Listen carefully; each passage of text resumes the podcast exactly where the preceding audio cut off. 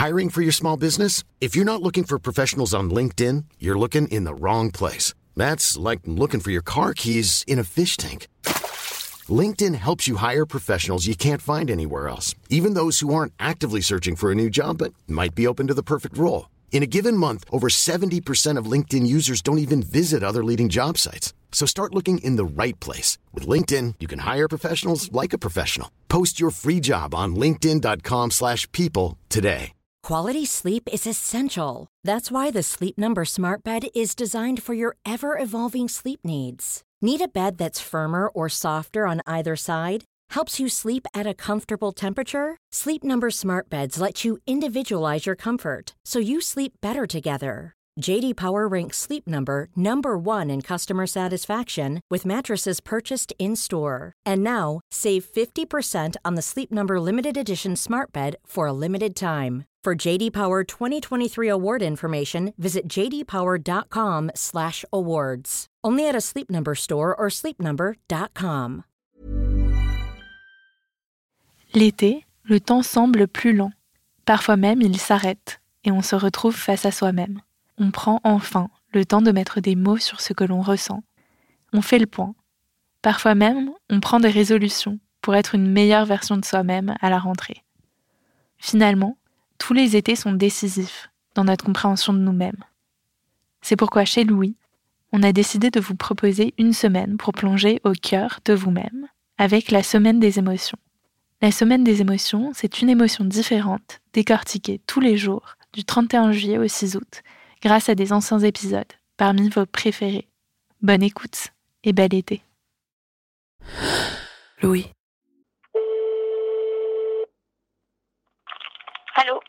Oui, bonjour madame, c'est Adélie Pojman-Pontet à l'appareil de Louis Média. Oui, bonjour. Elle, c'est Aline Siboni. Elle est responsable éditoriale en psychologie, développement personnel, santé et bien-être aux éditions First. Ça porte sur Ouais. toute euh, la mode depuis quelques années des carnets de gratitude et de tous ces bouquins qui euh, disent de pratiquer la gratitude au quotidien.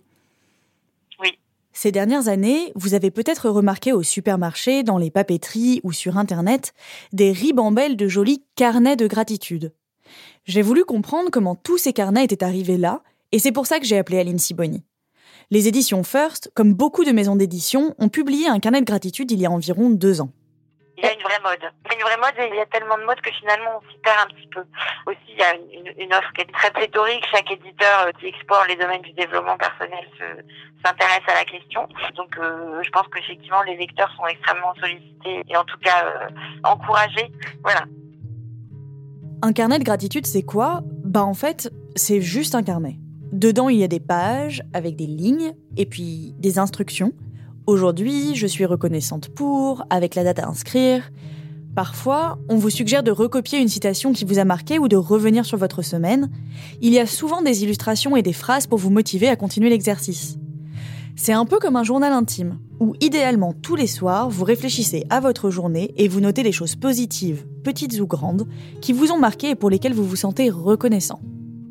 Par exemple, aujourd'hui, ce que je pourrais écrire dans mon carnet si j'en avais un, c'est qu'au moment où j'écris cet épisode, je peux vous dire que j'éprouve de la gratitude envers ma belle-mère qui m'a donné de la tarte aux fraises et aux framboises en repartant de chez elle dimanche.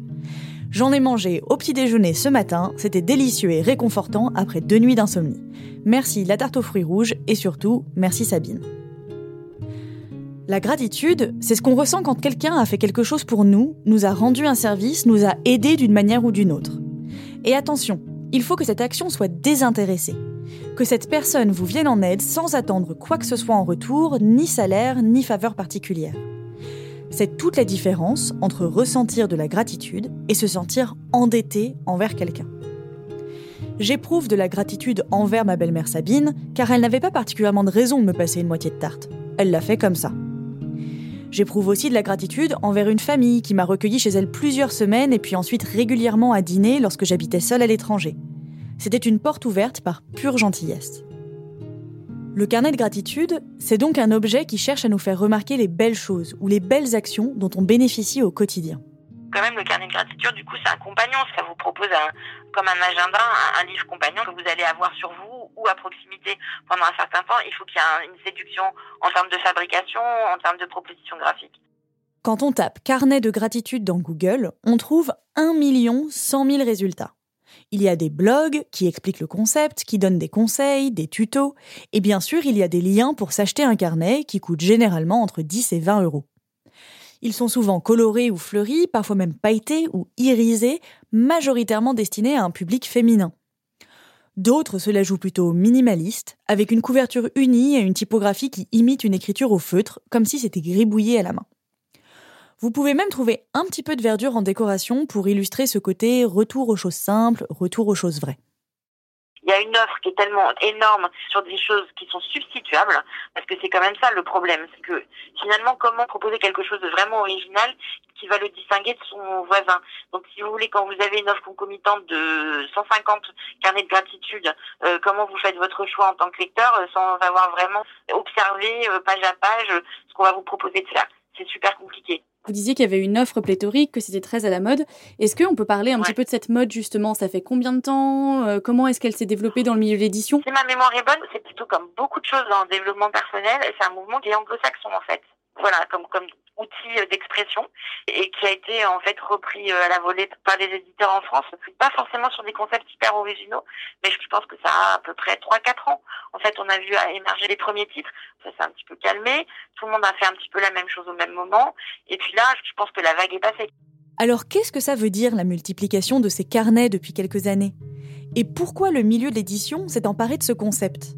Est-ce que derrière une mode éditoriale, il y a un intérêt nouveau de notre société pour la notion de gratitude? Et puis, à quoi ça sert de noter religieusement dans son carnet 5 trucs chouettes qui nous sont arrivés dans la journée?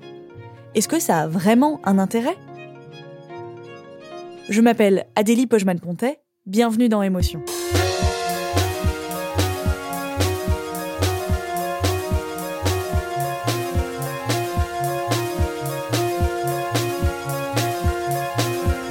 Éprouver de la gratitude pour les jolies choses du quotidien, Anne Solange Tardy voit bien de quoi il s'agit.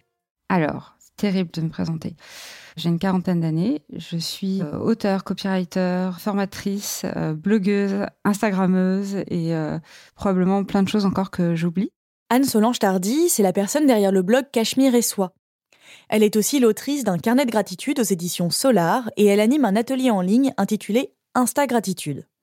Elle y enseigne comment utiliser au mieux nos téléphones pour prendre de jolies photos des choses du quotidien qui nous émerveillent. Un carnet de gratitude photographique en quelque sorte. La gratitude, Anne Solange Tardy s'y est intéressée il y a quelques années complètement par hasard. Ça n'avait rien à voir avec un rayon de papeterie, c'était il y a 7 ou 8 ans, il n'y a rien de franchement dramatique dans sa vie à ce moment-là, mais elle est taraudée par beaucoup de questions existentielles et elle est un peu déprimée. Bref, ça va pas top. Et j'avais commencé à lire euh, quelques livres de développement personnel qui sont hyper connus, du genre euh, Le pouvoir du temps présent. Et j'étais tombée sur ce livre qui était, alors pour le coup, complètement allumé, qui était un bouquin euh, qui était écrit par un type sur les anges et qui racontait comment contacter son ange gardien et comment connaître le nom de son ange gardien et que lui demander, etc. Donc le livre en tant que tel était un peu spécial. En revanche, il y avait quelque chose qui revenait vraiment tout le temps, tout le temps. C'est un gros bouquin de 500 pages. Et ce qui revenait en permanence, c'était la notion d'être en état de reconnaissance de dire merci. Donc là, c'était dire merci à son ange gardien. Euh. Et donc, je ferme ce livre et je me suis dit, bon, bah, après tout, peut-être essayons. Et j'étais complètement déprimée. Et j'ai ce souvenir vraiment très, très distinct de repasser ma journée depuis le début. Et je me souviens m'être dit, ah mais oui, ce matin, je me suis réveillée, il y avait un ray de lumière euh, à la fenêtre qui filtrait, il y avait les rideaux et c'était super beau. Et c'est là-dessus que j'ai ouvert les yeux et c'était vraiment beau. Et c'est maintenant que je me rends compte que ça m'a fait plaisir de voir ça. Et bon, bah, il y a eu ça. Et puis après, qu'est-ce qui s'est passé? Bah, Je me suis levée et euh, mon mari avait déjà fait le café. Je me suis levée avec l'odeur du café dans les narines et j'étais comme une princesse à juste avoir à me servir et à partager ce moment-là. Puis ensuite, il y a eu euh, le chat qui est venu me faire un câlin, comme c'est le cas tous les matins. Et en fait, cette première lecture-là a été vraiment un choc pour moi parce que je me suis déjà rendu compte que ma journée en avait été euh, pleine et que moi, le bilan pourtant spontané que j'en faisais était plutôt négatif. Et ça, ça a été la prise de conscience vraiment forte pour moi que peut-être il y avait une autre manière de lire sa vie. Alors évidemment, ça n'a pas fait disparaître le lendemain euh, ni mes questionnements existentiels, ni mes difficultés, euh, je sais pas moi, de communication au travail euh, ou de problèmes X et Y. Tout ça est resté exactement tel que c'était auparavant. Par contre, ce qui a vraiment vraiment considérablement changé pour moi, ça a été de constater qu'il y avait aussi beaucoup de choses euh, positives sur lesquelles je portais finalement assez peu d'attention en réalité. Si Anne Solange Tardy a découvert les bienfaits de la gratitude autour d'une lecture un peu allumée, comme elle dit, la psychologie, elle, a commencé à se pencher sur la question au début des années 2000. C'est ce qu'on appelle le mouvement de la psychologie positive, qui est né aux États-Unis. Des chercheurs ont fait le constat que la psychologie jusque-là se focalisait sur les problèmes. Ça veut dire qu'on essayait de traiter les maladies mentales comme la dépression ou l'anxiété par exemple, on s'intéressait à ce qui ne va pas pour apporter du soulagement. La psychologie positive se dit alors Et si on s'intéressait aussi à ce qui fait que nous allons bien? Quelles sont les caractéristiques des gens heureux? Est-ce qu'ils font des trucs en particulier qui les aident à se sentir bien En étudiant de manière scientifique ce qui rend les gens heureux, on peut leur donner des clés pour aller mieux, des habitudes de pensée, des outils qu'on peut apprendre dès l'enfance et qui permettent de vivre mieux au quotidien et de prévenir les pathologies mentales. C'est Rebecca Shankland, chercheuse en psychologie positive à l'Université de Grenoble et spécialiste de la gratitude, qui m'a expliqué tout ça le défi, en quelque sorte, pour le 21e siècle, ça va être de s'intéresser aussi à cette autre dimension de l'être humain, non pas la dimension qui dysfonctionne ou la dimension problématique, mais tout ce qui permet à un individu de fonctionner d'une manière optimale, c'est-à-dire de pouvoir s'ajuster au mieux aux situations, aux relations, de pouvoir s'épanouir et développer ses potentialités dans différents contextes dans lesquels il évolue. C'est à ce moment-là que la recherche s'est intéressée aux émotions positives, qui étaient traditionnellement un petit peu délaissées puisqu'elle n'était pas source de souffrance, elle n'avait pas l'air très intéressante. Donc c'est vraiment une, ambition en quelque sorte d'améliorer la condition humaine, mais par d'autres facteurs qui sont plus liés à la prévention, en s'appuyant vraiment sur des outils scientifiquement validés et en répondant de ce fait-là à une demande sociale très forte par rapport à la question de l'épanouissement, du sens de la vie, etc. Finalement, cet engouement qu'on observe aujourd'hui, finalement, c'était beaucoup le développement personnel qui avait répondu, mais qui n'est pas scientifiquement validé. Et donc là, on a considéré que c'était aussi du ressort de, de la psychologie et des psychologues de s'intéresser à cette question-là. La gratitude fait partie de ces émotions dont on ne se doutait pas qu'elles pouvaient avoir des effets bénéfiques sur nos vies. La psychologie positive a donc essayé de créer des outils pour cultiver ces émotions qui font qu'on se sent bien. C'est comme ça qu'est née l'idée du carnet de gratitude, au fur et à mesure d'études menées par des psychologues. Comprendre les effets de la gratitude sur notre cerveau, c'est ce sur quoi travaille Rebecca Shankland. Dans son unité de recherche à l'université, elle fait remplir un carnet de gratitude à des participants pendant plusieurs semaines et elle observe l'impact que cette pratique a sur eux. On propose aux personnes euh, de noter chaque soir jusqu'à cinq choses pour lesquelles elles éprouvent de la gratitude. Donc des choses toutes simples hein, du quotidien euh, qui nous font penser que finalement il y a, d'autres personnes qui contribuent aussi à notre bien-être et puis à la nature qui, qui contribue aussi. Le beau temps, euh, un ami qui m'a appelé. Le carnet de gratitude, à l'origine, c'est un outil développé par la psychologie positive pour permettre aux gens de remarquer ce qu'il se passe d'agréable dans leur vie. Rebecca Shankland cherche à comprendre pourquoi cette pratique fonctionne plus ou moins bien d'une personne à l'autre pour affiner les outils proposés par sa discipline. Et euh, lorsqu'on propose cette pratique, à, l'origine, nous, on avait fait un petit journal et on mettait euh, cinq tirets. J'éprouve de la gratitude pour, j'éprouve de la gratitude, etc. Et en fait, les personnes qui commencent leur journal se sentent obligées de remplir les cinq cases puisqu'il y a un petit tiret. Surtout au début, on n'est pas habitué à faire cet exercice, donc on n'est pas attentif finalement aux petites choses euh, du quotidien et, et aux gestes et aux intentions positives des autres. Et donc, on n'a pas forcément cinq choses à écrire et ça va avoir un effet inverse, c'est-à-dire les personnes vont se dire ah mais en fait il y a rien dans ma vie, j'arrive même pas à remplir cinq tirets. Euh. Donc euh, horrible. et, et, par la suite, les recherches ont montré qu'il vaut mieux vraiment juste se connecter à l'émotion, c'est-à-dire écrire cinq phrases sur une seule chose, sur un seul événement, plutôt que cinq phrases sur cinq événements différents. Là, on essaye d'affiner vraiment la compréhension parce que finalement, le facteur d'efficacité, c'est arriver à se connecter à cette émotion. C'est pas faire un listing de plein de choses comme si c'était une liste de courses. Et donc voilà, il y a plein de nuances qu'on peut apporter grâce à la recherche que intuitivement, voilà, on pourrait pas les, les inventer je trouve ça hyper intéressant parce que bon, j'ai moi-même essayé de faire un, carnet de gratitude euh, pas du tout lié à cette émission euh, il y a je sais pas euh, un an deux ans moi je l'ai fait j'avais pas du tout intégré cette dimension de se reconnecter à l'émotion. Et du coup effectivement je le faisais un peu comme une liste de courses comme vous parliez d'autant plus avec un peu d'un impératif de gratitude un peu comme quand vos parents vous disent genre tu te rends pas compte la chance que t'as, t'as un toit, t'as une famille. Je pense que j'avais pas du tout entendu et compris cette dimension de connexion à l'émotion et j'étais vraiment en mode genre oui, bon, bah quand même, euh, t'as un papa et une maman, donc hein, sois contente pour ça. Bah, c'est vraiment intéressant ce que vous dites, et d'ailleurs, c'est une des raisons qui a fait que j'ai écrit le livre sur la gratitude, donc les pouvoirs de la gratitude, parce que j'ai perçu que ce, ce message-là n'était pas du tout véhiculé. Anne-Solange Tardy a elle aussi fait l'expérience de cet impératif de gratitude en grandissant. Moi, la notion de gratitude jusqu'à présent, elle m'était euh, non seulement étrangère, mais même c'était presque une petite blessure parce que je, ma grand-mère me disait tout le temps quand j'étais gamine, dès que j'avais euh, le moindre, euh, la moindre plainte à formuler, elle me répétait tout le temps sois reconnaissant. Rebecca Shankland explique que beaucoup d'articles qui popularisent les carnets de gratitude laissent de côté la connexion à l'émotion.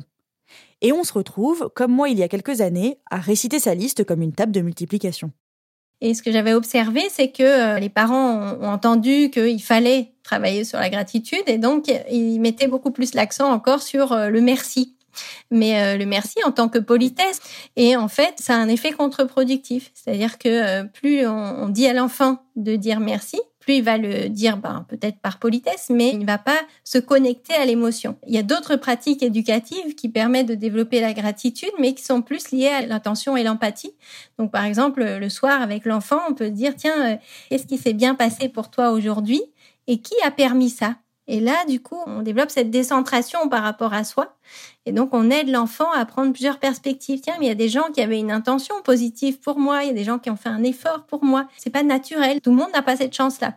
Mais c'est plus une prise de conscience par l'attention que en se disant euh, tu pourrais dire merci, tu as la chance d'avoir un toit au-dessus de ta tête. Euh, alors que par exemple, si on fait une pratique autour du repas, on prend euh, un aliment que l'enfant aime bien et on lui dit ben tiens, imagine toutes les personnes qui ont été impliqués dans la fabrication de cet aliment au début, qui ont planté euh, le blé, qui l'ont récolté, qui ont fait la farine, euh, qui permettent maintenant euh, de faire le pain et de le manger aujourd'hui. Enfin, et donc le fait de prendre conscience de cette chaîne humaine va petit à petit faire émerger l'émotion de gratitude. Ça peut prendre du temps, c'est pas forcément facile d'accès pour tout le monde, mais donc, c'est vraiment très différent de cette injonction à dire, ben, t'as vu la chance que t'as, maintenant il faudrait dire merci.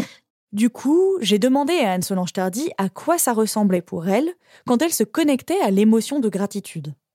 Se sentir euh, reconnaissant, ça peut être une forme de transe, euh, d'émerveillement en fait. Si je me mets à regarder ces fleurs, je vais probablement commencer par me dire euh, ah merci d'avoir un mari si merveilleux qui a pensé à m'amener des pivoines et qui les a choisis parce qu'il savait que j'aimais ces couleurs-là. Et pour le moment que j'ai adoré, où je les ai coupées, je les ai arrangées. Puis voilà, ça va faire surgir plein de moments d'émotions agréables. Mais si je continue cette sorte de méditation un petit peu euh, contemplative, ça va m'amener à euh, quand même une fleur, euh, oh là là, mon Dieu, c'est incroyable. Et puis je vais euh, regarder chaque pétale et je vais euh, penser à, je sais pas, plein de lectures que j'ai pu faire qui parlent de la nature et aux petites cellules et du coup, à, voilà, tout ce qui constitue un univers et qui est complètement fou et incroyable. Et probablement que ça va m'amener dans un espace de waouh, quand même. D'accord, la vie quand même c'est vraiment merveilleux, merci d'exister. En fait, je suis juste heureuse d'exister, juste ça en fait. Euh, j'ai le cœur rempli et euh, je me sens illuminée d'être euh, si chanceuse, juste d'être présente, d'exister en fait. Voilà. voilà, et donc je suis un peu cinglée probablement aussi, mais c'est pas grave. c'est une émotion tellement bienfaisante que en réalité, je, je, souhaite que tout le monde puisse éprouver des choses aussi merveilleuses. Ok, mais alors, une fois qu'on a contemplé pendant des heures ou un instant les fleurs sur la table de son salon, le quignon de pain à côté de notre tranche de camembert, et qu'on est vraiment très connecté à notre émotion, que se passe-t-il? Pourquoi Anne-Solange Tardy trouve-t-elle cette émotion aussi bienfaisante? Comment ça marche dans nos têtes?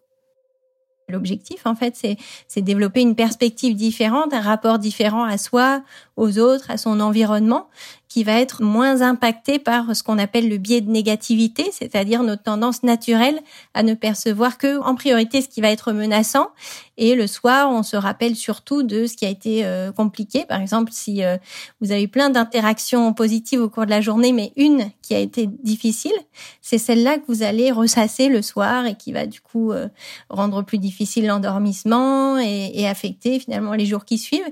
Et petit à petit, plus on a des émotions difficiles, plus on ce biais de négativité est renforcé Et c'est ça qui va aussi être un, facteur de risque par rapport aux troubles anxieux, aux troubles dépressifs ou aux addictions.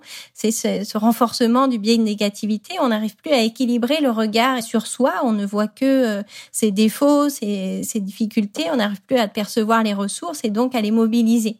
Et donc l'idée des pratiques de psychologie positive, c'est de rééquilibrer ce regard et de rendre plus accessibles les ressources qu'on a et l'accès aussi aux ressources autour de soi, la perception des ressources autour de soi.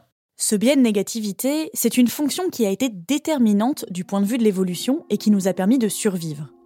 Notre attention se porte spontanément vers ce qui est menaçant pour éviter le danger. C'est pour ça qu'on sursaute en entendant un bruit inattendu ou qu'on a l'intuition d'une présence derrière nous le soir en rentrant tard. Notre cerveau anticipe constamment ce qui pourrait nous nuire. C'est un réflexe cognitif nécessaire. Rebecca Shankland explique que la sélection naturelle s'est faite en faveur de ce biais. Celles et ceux qui n'en avaient pas n'ont pas survécu. Le problème, c'est qu'aujourd'hui, ce réflexe cognitif n'est plus vraiment adapté à notre environnement. On ne risque pas de mourir à chaque fois qu'on passe la porte de chez nous. De nos jours, avoir un biais de négativité trop exacerbé peut être facteur de dépression, de pensées suicidaires ou encore de conduites addictives car ils mettent en valeur toutes les choses négatives et laissent entasser toutes les choses positives que l'on a vécues dans une journée dans un coin poussiéreux de nos têtes. Et on les remarque à peine. Si je prends euh, l'exemple d'un participant, il savait pas trop quoi noter euh, dans, son journal et puis euh, il s'est dit bah je vais passer en revue ma journée. Par quoi commence ma journée? Bah déjà je me réveille. Bah je me réveille, je suis à côté de ma compagne et donc immédiatement il s'est dit ah bah ça c'est vraiment une chance énorme alors que ça fait dix ans qu'ils sont ensemble donc c'est devenu vraiment une habitude se réveiller aller un côté de l'autre bah rien de plus banal mais en fait en y portant attention il s'est dit, bah, ça, c'est vraiment une chance inouïe et il a éprouvé beaucoup de gratitude. Donc, c'est ça qu'il a écrit dans son journal. Et il racontait euh, ensuite comment ça avait changé sa manière de vivre cet instant dans les jours qui suivaient. Donc il y a vraiment cette idée d'arriver à diminuer la tendance qu'on a à l'habituation hédonique, c'est-à-dire on s'habitue aux choses plaisantes, on s'habitue aux, choses positives du quotidien et ça devient une norme et donc on attend plus, L'habituation hédonique dont parle Rebecca Shankland, c'est la tendance naturelle qu'a notre cerveau à s'habituer aux bonnes choses et surtout à en vouloir toujours plus.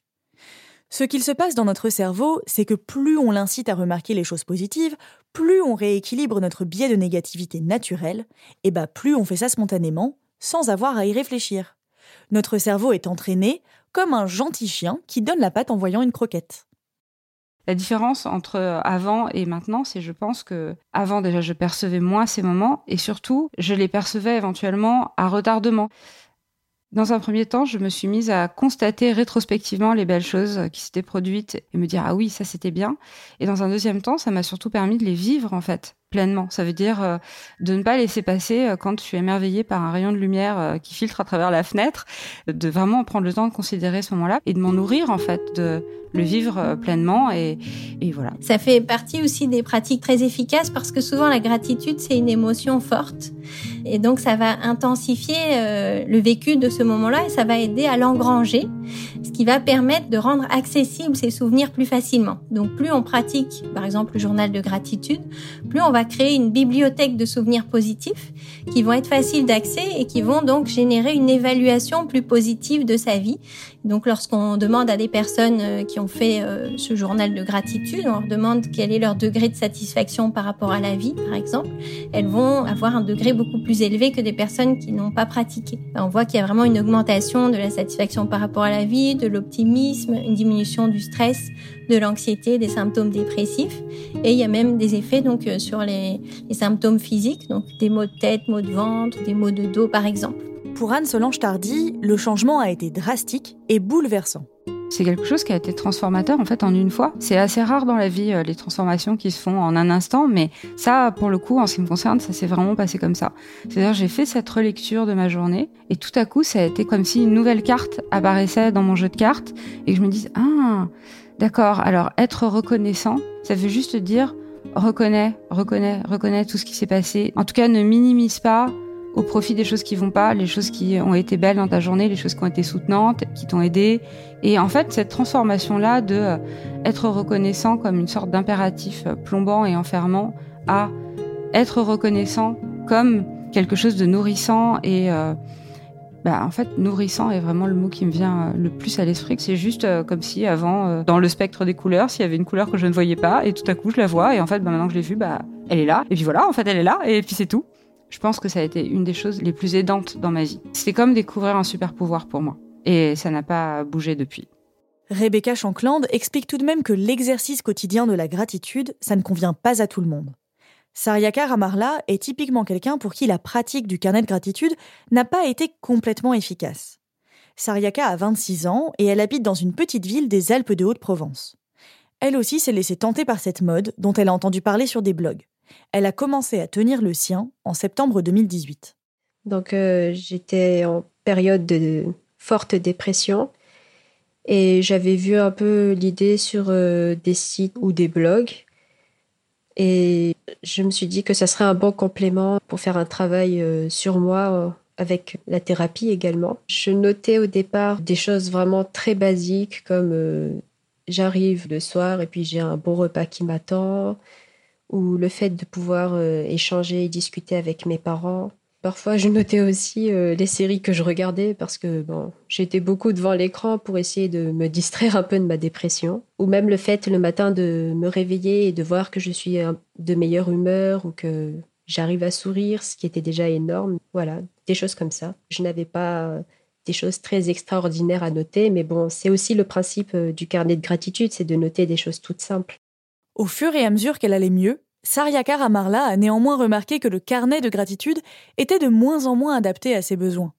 Pour moi, noter seulement des choses positives, ça ne me permettait pas de voir certaines situations en face.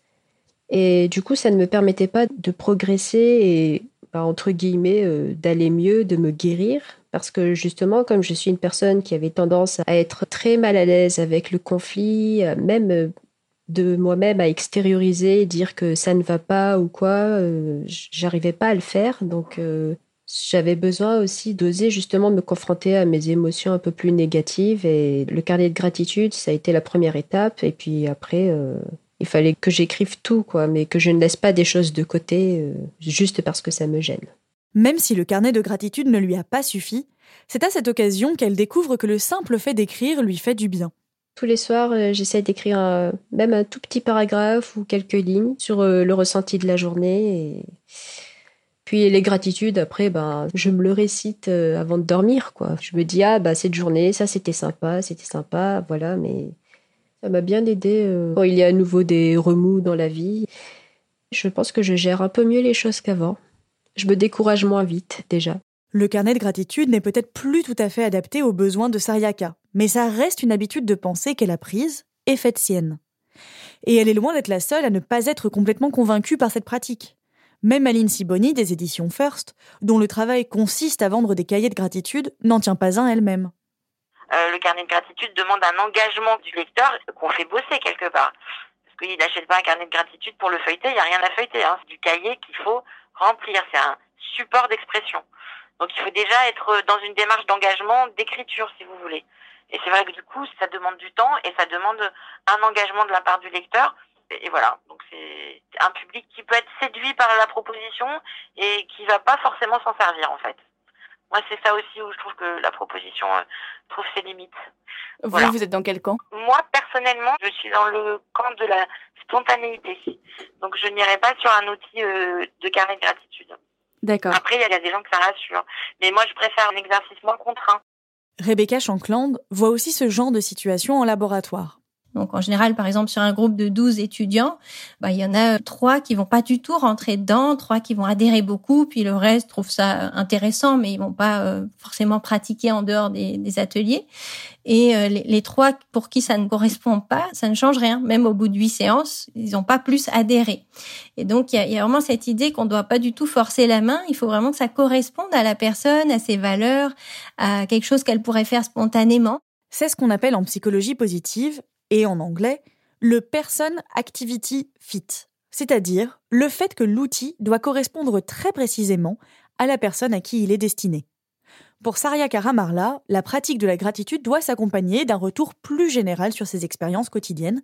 Les deux pratiques peuvent tout à fait coexister. On essaye d'y répondre du mieux qu'on peut, notamment en essayant d'apporter plus de nuances et en précisant que toutes les pratiques ne conviennent pas à tout le monde et que c'est vraiment aussi à chacun de sentir ce qui est bon pour lui et donc de pas se laisser influencer par euh, quelqu'un qui dirait ah ben tout le monde devrait faire un journal de gratitude ou bien tiens je t'offre ça tu vas voir ça va te changer la vie etc donc il n'y a, a pas de recette miracle en fait dans la psychologie positive. C'est juste des processus et il existe des outils qui peuvent aider à agir sur ces processus. Nous, ce qu'on essaye de faire en tant que chercheurs, c'est informer les personnes, les rendre conscients de ces processus et ensuite leur proposer à elles-mêmes de trouver les outils qui leur conviennent. C'est donc grâce à la psychologie positive que s'est développé l'intérêt pour la gratitude et que l'on a découvert ses bienfaits au jour le jour. C'est comme ça qu'on s'est retrouvé en 2017 avec la mode des carnets à paillettes au rayon de papeterie. Une version un peu simplifiée des travaux de Rebecca Shankland et de ses collègues. I'm Sandra, and I'm just the professional your small business was looking for. But you didn't hire me because you didn't use LinkedIn jobs. LinkedIn has professionals you can't find anywhere else, including those who aren't actively looking for a new job but might be open to the perfect role, like me. In a given month, over 70% of LinkedIn users don't visit other leading job sites. So if you're not looking on LinkedIn, you'll miss out on great candidates like Sandra. Start hiring professionals like a professional. Post your free job on linkedin.com/people today. La gratitude, ça a aussi des effets positifs quand il s'agit d'un groupe. Romain Jourdeuil, ancien doctorant en économie à l'université de Bordeaux, s'est intéressé à la manière dont la gratitude existe en entreprise. Lui aussi s'est demandé comment faire pour la ressentir, mais plutôt au niveau des relations interpersonnelles. Effectivement, on peut soi-même faciliter son ressenti de la gratitude en ajustant le niveau de comportement qu'on attend de la de l'autre personne. Parce que si on attend trop de l'autre personne, on ressentira pas de gratitude parce qu'elle risque de pas euh, justement arriver à euh, dépasser nos attentes. Voilà, soi-même en étant euh, humble entre guillemets, en attendant rien des autres, on favorise l'émergence de la gratitude en nous. Et du coup, effectivement, c'est quelque chose qu'on peut, je pense, cultiver soi-même ou des choses sur lesquelles on peut arriver à faire un travail sur soi. Étant donné que la gratitude, c'est une émotion agréable à ressentir finalement, c'est des choses qui peuvent assurer notre bien-être euh, sur le long terme. Il a notamment étudié comment un environnement qui favorise la gratitude au sein d'une entreprise permettait de développer plus de coopération, d'entraide et d'esprit d'équipe entre les employés. Un collègue qui va nous rendre un service, s'il constate qu'on valorise l'effort euh, supplémentaire qu'il a fourni pour nous et qu'il perçoit de la gratitude qui a émergé en nous, ben ça va potentiellement, encore une fois, avoir cet effet un petit peu le chaud au cœur, euh, quelque chose qui déjà favorise le bien-être. Mais ça va faire naître en lui l'envie de, de, continuer à produire euh, ce type de comportement. Et du coup, ça va faciliter, ça va solidifier en fait la cohésion de l'équipe. Du coup, ça va favoriser la coopération à la fois entre les deux personnes concernées euh, et aussi potentiellement pour par rapport à d'autres personnes dans l'équipe. Si la gratitude favorise la cohésion et le travail d'équipe, c'est parce que c'est une émotion dite prosociale. Les émotions ou les comportements prosociaux, c'est ce qui implique que l'on se soucie des autres. C'est la gratitude, mais c'est aussi l'altruisme, l'empathie, l'entraide, etc. Lorsqu'on ressent de la gratitude, on reconnaît l'autre et les efforts qu'il ou elle a fait pour nous. C'est une émotion agréable qui nous met dans un état de bien-être. La gratitude nous permet de voir à quel point d'autres personnes peuvent se rendre disponibles pour nous, pour nous aider ou nous soutenir. Or, le propre d'une émotion prosociale, c'est qu'on a envie non seulement de faire perdurer la sensation de bien-être qu'elle provoque, mais on a aussi envie de la partager. Les chercheurs appellent ça la chaîne de gratitude. C'est avoir envie d'aider à notre tour quelqu'un, que ce soit la personne qui nous a aidés au départ ou même quelqu'un d'autre. Bien sûr, en fait, ce qui se passe, c'est que éventuellement il y a une possibilité de réciprocité directe, mais c'est vrai que dans le cas de, notre exemple, c'est pas immédiatement possible. Mais par contre, il y a aussi une euh, tendance à l'action pour l'émotion de gratitude qui va être la réciprocité indirecte. Et du coup, ben, effectivement, typiquement, euh, la personne qu'on a laissé passer ben, va peut-être avoir tendance à être plus poli ou euh, à laisser passer à son tour. Voilà. En fait, l'émergence de la gratitude, et ça, ça a été montré dans les expériences euh, dont, dont, je parlais tout à l'heure, ça va augmenter la probabilité qu'elle-même adopte un comportement prosocial. Mais pour que cette chaîne de gratitude fonctionne vraiment de manière efficace et soit un facteur de cohésion, il faut néanmoins que la reconnaissance des uns envers les autres puisse s'exprimer. Pour que la gratitude ait vraiment un, un fonctionnement optimal, il faut que ce soit aussi reconnu par la personne qui reçoit. Parce que, en fait, la personne qui agit prosocialement, son comportement sera renforcé et elle aura tendance à continuer dans cette voie-là si on lui fait des retours positifs et si on considère à juste valeur finalement le niveau d'effort que la personne fournit. Il y a des résultats qui montrent que les gens ont tendance à continuer à se comporter de manière euh, coopérative euh, lorsque euh, ils ont un retour positif sur l'actions qu'ils mènent. Et une des façons de faire, ça peut être effectivement de faire en sorte que la gratitude soit au centre des interactions entre les individus. Du coup, ça peut être typiquement dans le bureau, mettre un tableau et pousser chaque membre de l'équipe à écrire ce pourquoi il a de la gratitude pour un de ses collègues.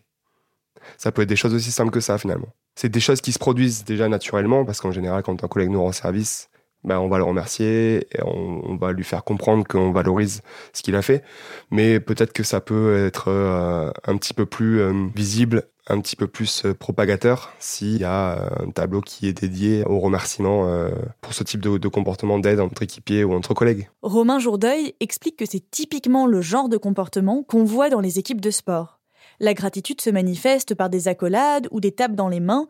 Celle signale que chaque joueur est reconnaissant envers les autres pour leur participation et leur travail.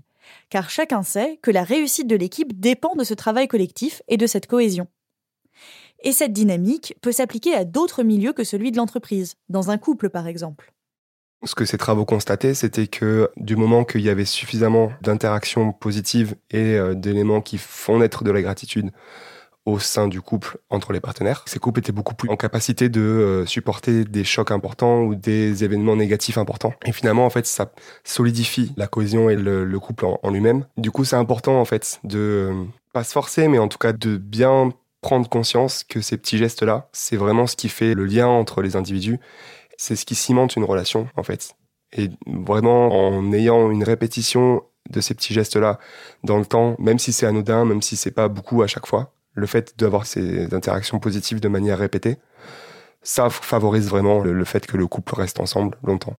Comme dans un carnet de gratitude, dans un couple, on peut être reconnaissant des petites choses du quotidien, quand l'autre fait la vaisselle ou a préparé à manger. Et même si oui, ok, c'était à son tour de faire la vaisselle, la gratitude allège les efforts du quotidien. Et ça évite de donner l'impression que les choses nous sont dues. Typiquement, l'inverse, ce serait un petit peu une personne capricieuse qui attend tout qui pense que tout lui est dû. Et euh, ces personnes-là, enfin en tout cas de ce que je peux en voir, quand, je tombe sur quelqu'un qui a ces traits de caractère, j'ai pas l'impression que ce soit des gens qui soient très heureux finalement. Ils n'arrivent pas à, prendre en considération ce que font les autres pour eux. Et encore une fois, pour moi, ce sont des gens qui ne profitent pas de leur bien-être. Quand on discute avec Rebecca Shankland et Romain Jourdeuil, on se dit que travailler à ressentir plus de gratitude au quotidien, que ce soit tout seul chez soi ou à la pause de 10h30 à la machine à café, ça a l'air d'en valoir le coup. Et finalement, ce n'est pas si étonnant que la gratitude soit devenue une telle mode ces dernières années. Même si Rebecca Shankland, la chercheuse en psychologie positive, n'est pas complètement à l'aise avec la transformation de la gratitude en produit marketing ou en outil managérial elle insiste pour prendre des pincettes dans la mise en place des outils développés par la psychologie positive au sein de l'entreprise. Donc on, essaye de contrecarrer un peu cette tendance et c'est une tendance qui se développe beaucoup aussi dans les organisations. Hein. on nous contacte beaucoup pour intervenir dans le milieu organisationnel et notamment sur la gratitude. Et en fait, on ne le fait pas pour plusieurs raisons. Il y a un risque finalement euh, par rapport à l'éthique, c'est-à-dire qu'on sait que les interventions de psychologie positive vont augmenter l'engagement au travail, euh, les performances, même s'il y a encore peu d'études hein, sur les performances, mais c'est ça qui va être repris évidemment dans les organisations. Ils vont chercher à diminuer le burn-out, diminuer le turnover, etc. Mais parfois sans proposer des véritables changements organisationnels. Donc quelque part, avec des interventions de psychologie positive, on est juste en train de mettre des pansements, de colmater des brèches, mais on n'est pas en train de changer euh, le système. Et c'est vrai que cette mode de la gratitude va peut-être un peu loin. Au moment où se développe le marché des carnets de gratitude, un autre phénomène éditorial contribue à rendre cette notion populaire. Ce livre, c'est La magie du rangement de Marie Kondo, publié en français en 2014 après le succès de l'édition américaine un an plus tôt. Hello, I'm Marie Kondo. Let's start Choose item that spark joy for you. Spark joy. Marie Kondo est une japonaise d'environ 35 ans dont le boulot, c'est d'être experte en rangement, et pour qui la gratitude est un outil. Comme elle ne peut pas ranger toutes les maisons de la planète, Marie Kondo forme aussi des coachs. On a suivi Christine Tessier lors de son premier rendez-vous avec une nouvelle cliente, Béatrice. Bonjour Béatrice. Vous connaissez le principe? On sort tout. On sort tout. Et là, on commence à faire des choix. Ok. Attention. Marie Kondo a mis au point une méthode de rangement radicale, qui consiste à trier toutes ses possessions par thème. Les vêtements d'abord, puis les objets, et enfin les souvenirs. On a tous l'habitude de trier, et vous, vous l'avez peut-être fait comme ça, en sélectionnant d'abord les choses que vous ne voulez pas garder. Là, je vais vous demander de faire l'inverse. D'accord. On va être sur que des choix positifs. Donc, sélectionnez les vêtements qui vont vous être très utiles, qui vous apportent de la joie. Alors, je sais Et pour bien trier son armoire, on doit prendre chaque vêtement dans les mains, le regarder et se poser la question est-ce que ce truc me procure de la joie Si oui, on le garde, sinon, ciao bye. Ce que je vais vous demander de faire, c'est que les vêtements dont vous ne voulez plus, de leur dire merci. Et ça, c'est important pour vous. Et chaque objet que vous avez acheté, que vous avez fait entrer dans votre maison, a eu un but. Même si c'est un vêtement que vous n'avez jamais porté. Vous ne l'avez jamais porté parce que finalement, vous vous êtes rendu compte que la couleur, vous n'allez pas. Et ce vêtement-là, son but, ça a été de vous apprendre que ben, finalement, le kaki, euh, C'était pas pour moi. c'était pas pour vous, Mm. par exemple.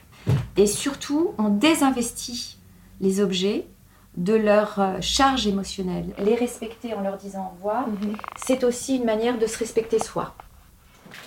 Ce qui est difficile, c'est de- de- d'éprouver ce, sentiment de joie euh, dont parle Marie Kondo.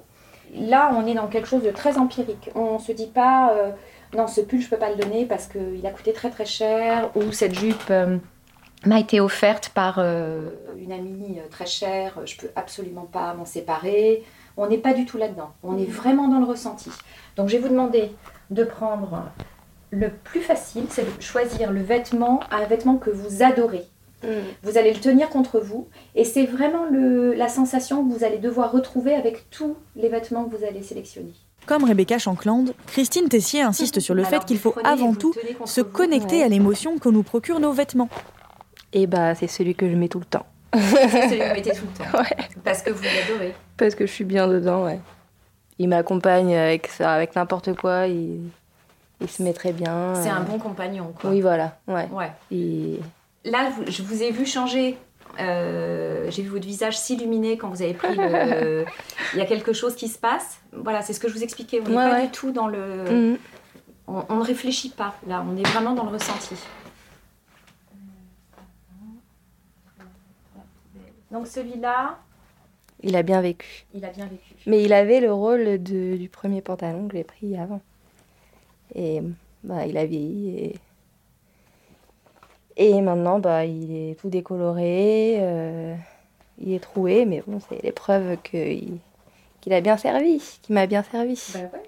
Il vous a bien servi, il vous a Voilà. protégé, il vous a Voilà. accompagné. euh, donc Exactement. On lui dit au revoir. On lui dit au revoir. Merci. Merci. L'idée, c'est qu'avant de jeter votre vieux t-shirt acheté sur un coup de tête un jour maussade, attention, il faut le regarder, le considérer et le remercier des services qu'il vous a rendus. Marie Kondo nous incite à exprimer notre gratitude envers les objets qui nous accompagnent et dont on se sert au quotidien. Prenez-les contre vous, hein, si, ça, si vous avez des, un peu de mal à, à faire le. Il a de la valeur parce que vous vous sentez bien dedans. Oui, parce que je l'ai Et parce qu'il évoque des beaucoup souvenirs. porté. Donc lui, je lui garde et lui, je lui dis merci. Vous lui dites merci. je lui dis merci. Euh, bah, merci pourquoi euh, avoir tenu chaud de temps en temps. Bah. Bah déjà, c'est pas mal, hein, hein, Ouais. Pour un pull. Voilà. Très bien. Il y a quand même quelque chose d'ironique à acheter un objet ou à payer quelqu'un pour nous apprendre à pratiquer la gratitude. Cette émotion qui découle d'une action faite gratuitement par quelqu'un de désintéressé s'intègre aujourd'hui à la société de consommation. Comme le disait Rebecca Shankland, la gratitude nous aide à mieux remarquer et à mieux profiter des choses dont on dispose déjà. C'est le contraire de l'habituation hédonique. Elle nous permet de remarquer les choses présentes plutôt que de fantasmer sur ce qui nous manque. C'est d'ailleurs la thèse que défendent deux chercheurs américains en 2006, dans un article intitulé La gratitude est-elle une alternative au matérialisme? Mike McCullough et Emily Pollack expliquent dans leur article que dans une société capitaliste, qui repose donc sur la consommation, la gratitude n'est pas une émotion très valorisée, car la société de consommation repose beaucoup sur notre habituation hédonique, notre capacité à s'habituer aux bonnes choses et à en vouloir toujours plus. De fait, si on est satisfait et heureux de ce qu'on a, ben ça ne nous donne pas envie de consommer. Mike McCullough et Emily Pollack expliquent que de nombreuses études ont déjà montré que plus on accordait de la valeur à nos possessions matérielles, plus on risquait de se sentir insatisfait dans nos vies. Pourquoi? Parce que la société de consommation cultive le manque, nous incite à nous comparer les uns aux autres et à ressentir envie et jalousie au quotidien. Peut-être, avancent Emily Pollack et Mike McCullough, la gratitude pourrait être un antidote au matérialisme et au sentiment d'insatisfaction. Dans un sens, ça semble cohérent avec ce que propose Marie Kondo, la coach en rangement. En triant ses affaires, en remerciant les vêtements qui nous ont servi et qu'on ne porte plus, en valorisant nos possessions, peut-être qu'on apprend à avoir une relation plus saine avec le matérialisme. J'ai voulu poser la question à Emily Pollack, la co-autrice de l'article. It's a tricky one because focusing your gratitude on your material goods that you're grateful for kind of defeats the purpose, but at the same time I suppose it doesn't. C'est un piège cette question parce qu'exprimer sa gratitude envers des choses matérielles, c'est un peu paradoxal. Mais bon, éprouver de la gratitude dans tous les cas, ça contribue à nourrir cette sensation de plénitude et de satisfaction. J'imagine que éprouver de la gratitude pour ses possessions, ça compte aussi. Spontanément, je dirais que c'est quand même mieux d'éprouver de la gratitude pour des choses immatérielles, comme par exemple votre santé, vos amis, votre famille. Je dirais que c'est une meilleure gratitude.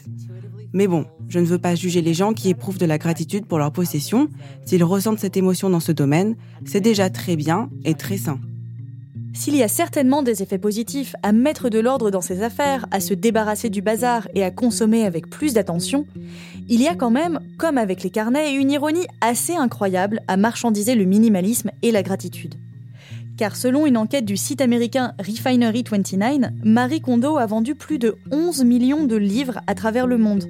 Elle est aujourd'hui la star d'une émission de télé-réalité qui lui est consacrée sur Netflix, et sa fortune est estimée à 8 millions de dollars.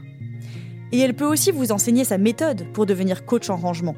Tout ça pour 2200 dollars. On est assez loin d'un idéal de vie minimaliste. Le capitalisme semble avoir réussi à rendre l'anticapitalisme à la mode. La gratitude ça se vend bien.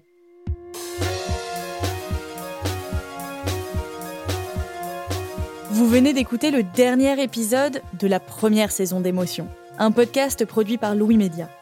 Les interviews ont été réalisées par Amel Almia, Ayoub Beliad et moi-même. Iris Wedraogo a assuré la direction de tournage, Maël Diallo a participé au montage. Charlotte Pudlowski était à la rédaction en chef. La création sonore est de Nicolas Vert et de Claire Cahu. L'enregistrement et le mixage sont de Jean-Baptiste Bonnet.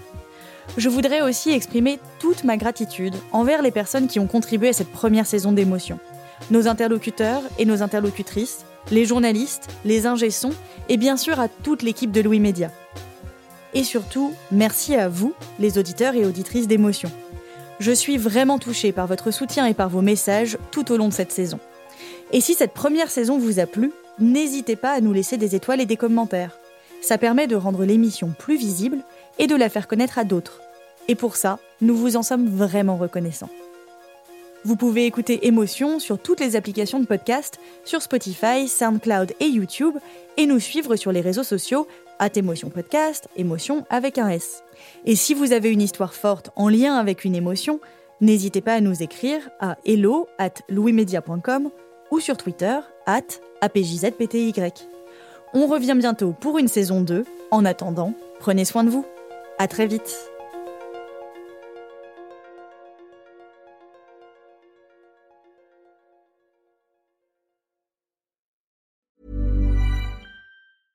Small details are big surfaces. Tight corners are odd shapes. Flat, rounded, textured or tall. Whatever your next project, there's a spray paint pattern that's just right because Rust new Custom Spray 5 and 1 gives you control with five different spray patterns. So you can tackle nooks, crannies, edges, and curves without worrying about drips, runs, uneven coverage, or anything else. Custom Spray 5 and 1. Only from rustolium Even when we're on a budget, we still deserve nice things. Quince is a place to scoop up stunning high end goods for 50 to 80% less than similar brands. They have buttery soft cashmere sweaters starting at $50, luxurious Italian leather bags, and so much more. Plus, Quince only works with factories that use safe, ethical, and responsible manufacturing. Get the high-end goods you'll love without the high price tag with Quince.